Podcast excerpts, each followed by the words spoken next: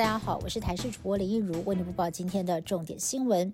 台北市新义计划区有“台北新地标”之称的台北天空塔，预计在今年底完工开幕，但是现在却惊爆掏空弊案。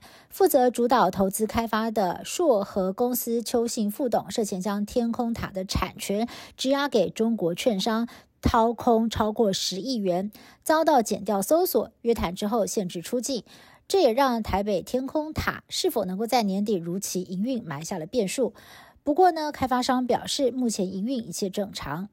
天气冷，洗热水澡一定要特别的注意。在新竹竹北有一对夫妻一氧化碳中毒，酿成了一个人死亡，一个人受伤。消防队员到场发现这对夫妻居住的套房打通阳台，又加装铝窗，户外型的热水器就装在室内，因为通风不良，一氧化碳无法完全排除，才会酿成憾事。台北市立天文馆在今天指出，被美国航太总署列为潜在小行星的。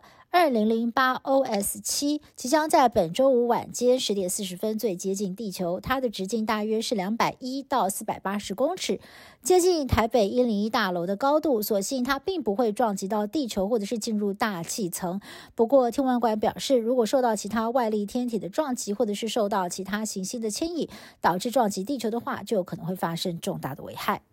共机频频扰台，空军经常出动战机升空戒备，而第六联队的运输机、空中预警机还有反潜巡逻机也需要支援。国军春节加强战备，由空军打头阵，率先登场。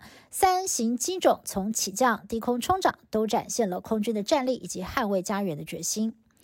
总统当选人赖幸德在昨天晚间在直播节目上透露，在内阁人事安排上会秉持民主大联盟的精神，不分党派推出好人才，更直言各部会首长不会完全是民进党籍的。此话一出，也引发了联合政府的讨论。民进党立委大力支持不分党派任用优秀人才，只不过国民党方面却担忧自家人又会像是前总统陈水扁时期的首任阁魁唐飞被挖墙角。台海局势越来越受到国际社会的关注。北约秘书长史托滕伯格近来访问美国，说服美国国会要继续的军援乌克兰，强调今日乌克兰，明日台湾。一旦俄罗斯赢得俄乌战争，世界将会变得更加危险。下一个遭殃的很有可能就是台湾。虽然目前北约不把中国看作是敌人，但是必须要严肃的看待中国的军力扩张。日本前首相麻生太郎再曝失言争议。麻生在二十八号的演讲当中，两度叫错了外务大臣上川洋子的名字，还叫上川洋子是欧巴桑，还说她的外表并不漂亮。虽然麻生的言论整体上看起来像是在称赞上川很能干，但是用字遣词被外界指责歧视女性，引发挞伐。